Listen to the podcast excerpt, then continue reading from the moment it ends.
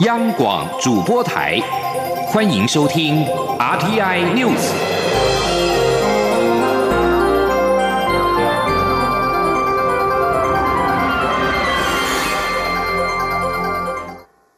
各位好，我是主播王玉伟，欢迎收听这节央广主播台提供给您的 RTI News 新闻。首先带您关注。教育部今天表示，因为 COVID-19 武汉肺炎疫情影响，针对就学与生活出现困难的大专生，正积极研拟纾困计划，将于近日正式对外发布。媒体报道，教育部研拟针对受疫情影响的大专生发放纾困金。大专生家中如果有失业人口，经过审核可领取最高三个月新台币一万八千元。学生如果是在外攻读，受疫情影响遭非自愿离职，也可凭相关证明，经审核领取一个月三千元，最多三个月九千元的纾困金。教育部证实，确实正在积极研拟对学生的纾困计划，目前还没有完全定案。等到计划确定之后，将于近日对外发布。而在其他的纾困措施方面，经济部提出的三项纾困贷款当中，其中振兴资金的还款期限将从三年延长到五年。信保基金表示，民众普遍认为三年时间过短，征询各方意见之后决定放宽。而身兼民众党主席的台北市长柯文哲昨天批评政府的纾困政策不食人间烟火，引发讨论。柯文哲在今天出席活动时进一步表示，他仅是建议，并非恶意批评，而且万元纾困的成效很难查证。他建议政府要有更好的医化基础建设。前天记者刘玉秋的采访报道。台北市长、民众党主席柯文哲二十二号出席共荣经济论坛时表示，政府这一次防疫表现不错，但纾困振兴却乱七八糟，且万元纾困政策不食人间烟火，无法有效执行。对于批评政府的纾困政策引发各界讨论，柯文哲二十三号出席福伦社捐血车捐赠典礼受访时，进一步表示，他仅是建议，无批评之意。后面是吧？如果是很恶意的去讲说，那个来讲才。叫批评，我们这个坦白讲，这只能算是建议吧。哇，那个不过那个不过老实讲哦，后来那个万元那个万元纾困，老实讲，就算事后查，第一个我们查，在现阶段真的难查证。那花下去以后，一年后才能够看到那些数据，要再要再拿回来，我感觉是困难。而对于引发万元纾困之乱的急难纾困金，中央将再加码到新台币四十五亿元。柯文哲说，这代表台湾的国家基础建设还不太完整，整个政府异化太低。台湾是资通讯大国，理论上应该要有更好的基础建设。他建议应该要有更多立法，国家基础建设也要追上。另外，高雄市长韩国瑜罢免案投票在即，媒体询问罢韩案是否会过关，柯文哲说。对他而言，事情到了这个地步，只能交给高雄市民决定。至于有学者分析，民进党罢免韩国瑜之后，下一个目标将会是柯文哲。柯文哲对此则说：“不用等到韩国瑜被罢免，现在不就是这样？”媒体也追问，民进党若用打韩国瑜的力量打他，是否挺得住？柯文哲说：“目前评估很困难。”中央广播电台记者刘秋采访报道。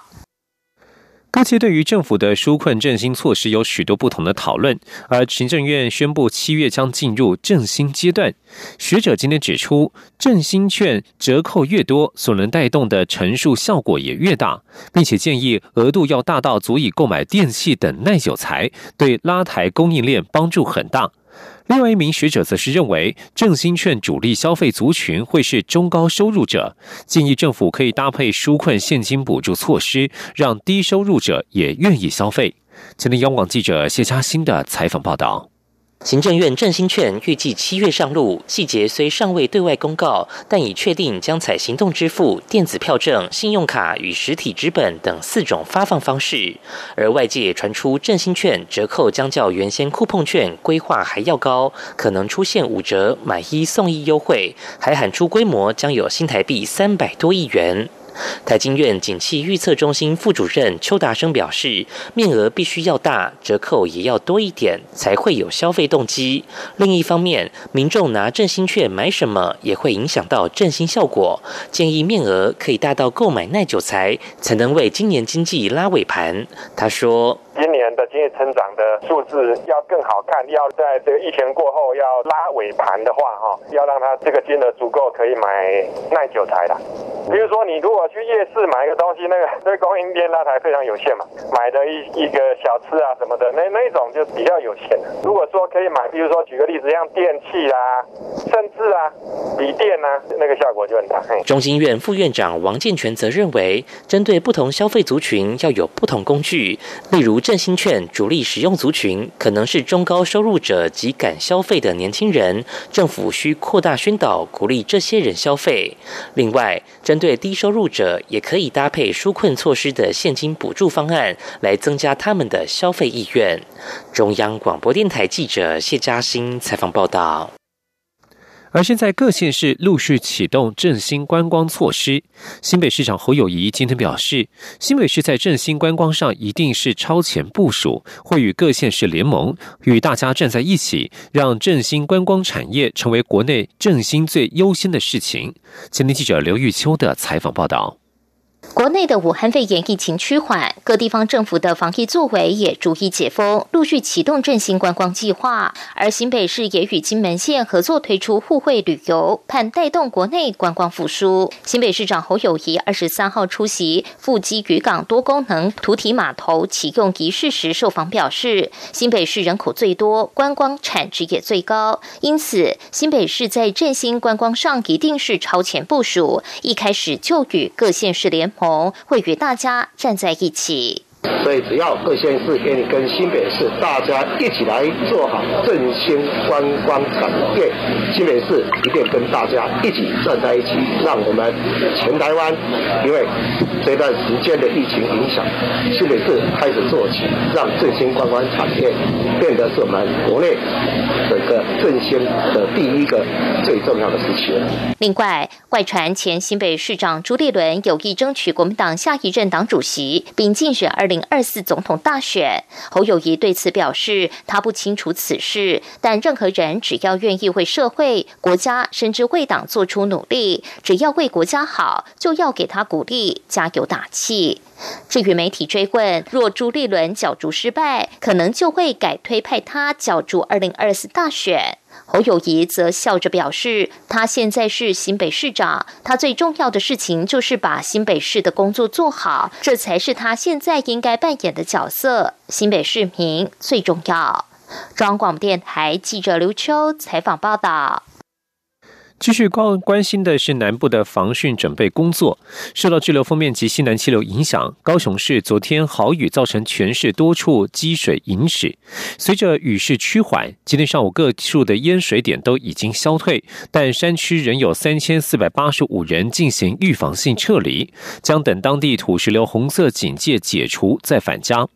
高雄市长韩国瑜今天上午举行应变中心第四次工作会议，他表示，上午与各行政区视讯，从他们回报的结果发现，全市各积水点在一天之内就全部消退了。他强调，从他们回报的结果发现，这次豪雨铺路的治水缺失问题是不怕多，可以累积宝贵经验，加以检讨改进，让日后治水防汛更精进。而高雄市的茂林区、桃园区及纳马夏区，因为豪雨且有土石流达红色警戒，有致灾之余，今天仍停止上班上课，其余地区未达停班停课的标准。关注性别平权。同婚上路即将满周年，内政部今天表示，截至二十二号为止，全国已经有四千零二十一对新人完成同性结婚登记，其中包括异国婚姻一百八十九对，跨国籍同婚以男性为多数，跨国籍同婚占占了跨男性占了跨国籍同婚的百分之八十三，而国人同婚则是以女性为多数，占了本国籍同婚的百分之七十二。二零一九年五月二十四号，台湾正式成为亚洲第一个同性结婚合法化的国家。二十二号为止，全国完成同性结婚登记对数共四千零二十一对，其中女性两千七百七十三对，占了百分之六十九；男性一千两百四十八对，占百分之三十一。按照县市统计，以新北市八百一十五对最多，台北市六百三十三对次之。国际统计资料显示，双方均为国人的占百分之九十五，共三千八百三十二对；国人与承认同婚国家外籍人士结婚的占百分之五，共一百八十九对。内政部表示，跨国籍同婚以男性为多数，但是国人同婚则是以女性为多数。造成这样的现象，是否与社会对于男性同婚的传统观念束缚等等有关，还需要进一步的观察与研究。继续关心的是国际消息，英国、澳洲、加拿大在二十二号联合表示，在经历一波波民主示威之后，对于中国公布香港版国安法草案，他们严重关切。英、澳、加三国外交部长发表联合声明，指出，在没有香港人民直接参与之下，制定这样的法律立法与司法单位，明显已破坏了一国两制原则，破坏香港被保证拥有高度自治的承诺。香港行政长官林郑月娥二十二号晚间表示，北京中央根据需要，可以在香港设立国家安全机构。他表示，这项立法在香港将不会有向各界咨询的工作，但是会留意社会各方意见，向北京中央反映。林郑月娥强调，国安法不会影响一国两制、港人治港及高度自治，也不改变香港实行的资本主义。大陆媒体引述专家说，港版国安法大部分内容已经起草，中国全国人大常委会可能很快将召开临时会议，在两个月之内完成立法程序。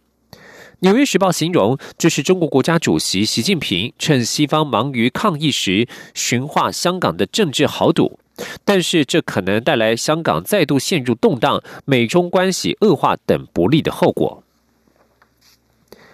英国媒体报道，俗称武汉肺炎的 COVID-19 疫情发生之后，英国首相强生正计划降低中国电信设备制造商华为技术公司在英国参与 5G 网络的程度。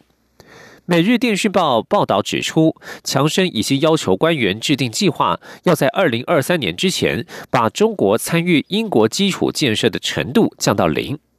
每日电讯报引述一名消息人士的说法报道指出，强生仍想要与中国维持关系，但是与华为的交易会大幅度缩水。官员已获指示要制定一套计划，尽快减少华为的参与程度。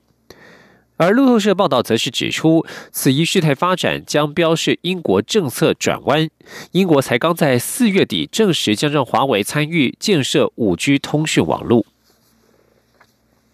而在美中关系方面，白宫中国战略方针报告当中坦诚，过去期望透过接触促进中国开放策策略，低估了中共限制中国经济与政治改革规模的意志。美国将调整对中国的战略，因应中国挑战，并确保自身与盟邦的利益。这一份名为《美国对中华人民共和国战略方针》的报告指出，美中于一九七九年建立外交关系以来，美国对中政策前提是希望透过深化接触，促进中国经济与政治开放，成为一个具有建设性、负责任的全球利益相关方。但是，四十多年后的今天，这种做法显然低估了中国共产党限制中国经济与政治改革规模的意志。中国并未如美国所期望的以公民为中心的自由开放秩序接轨，反而是利用自由开放规则秩序，试图重建有利于己的国际体系。美国商务部在二十二号宣布，把三十三家中国企业和机构纳入经济制裁黑名单，因为他们协助中国当局监控维吾尔少数族裔，或者与大规模毁灭性武器及中国军方有关联。美国在商务部在声明当中指出，中国七家企业与两家机构被纳入制裁名单，因为他们与中国当局以共谋违反人权、参与对维吾尔人的镇压有关。二十多家中国企业、政府机构以及商业组织被纳入了制裁，是因为支持中国军方的物品采购。以上新闻由王玉伟编辑播报，谢谢收听。大家好，我是康小敏医师。随着台湾疫情趋缓，国内也启动了防疫新生活运动，希望民众安心至餐饮场所用餐。如果是大型的聚餐活动，记得留下联络资讯。用餐前后正确洗手，保持手部卫生，并落实公筷母匙。而餐饮业者除了定时消毒桌面、菜单等器具与环境外，厨师烹调的时候也必。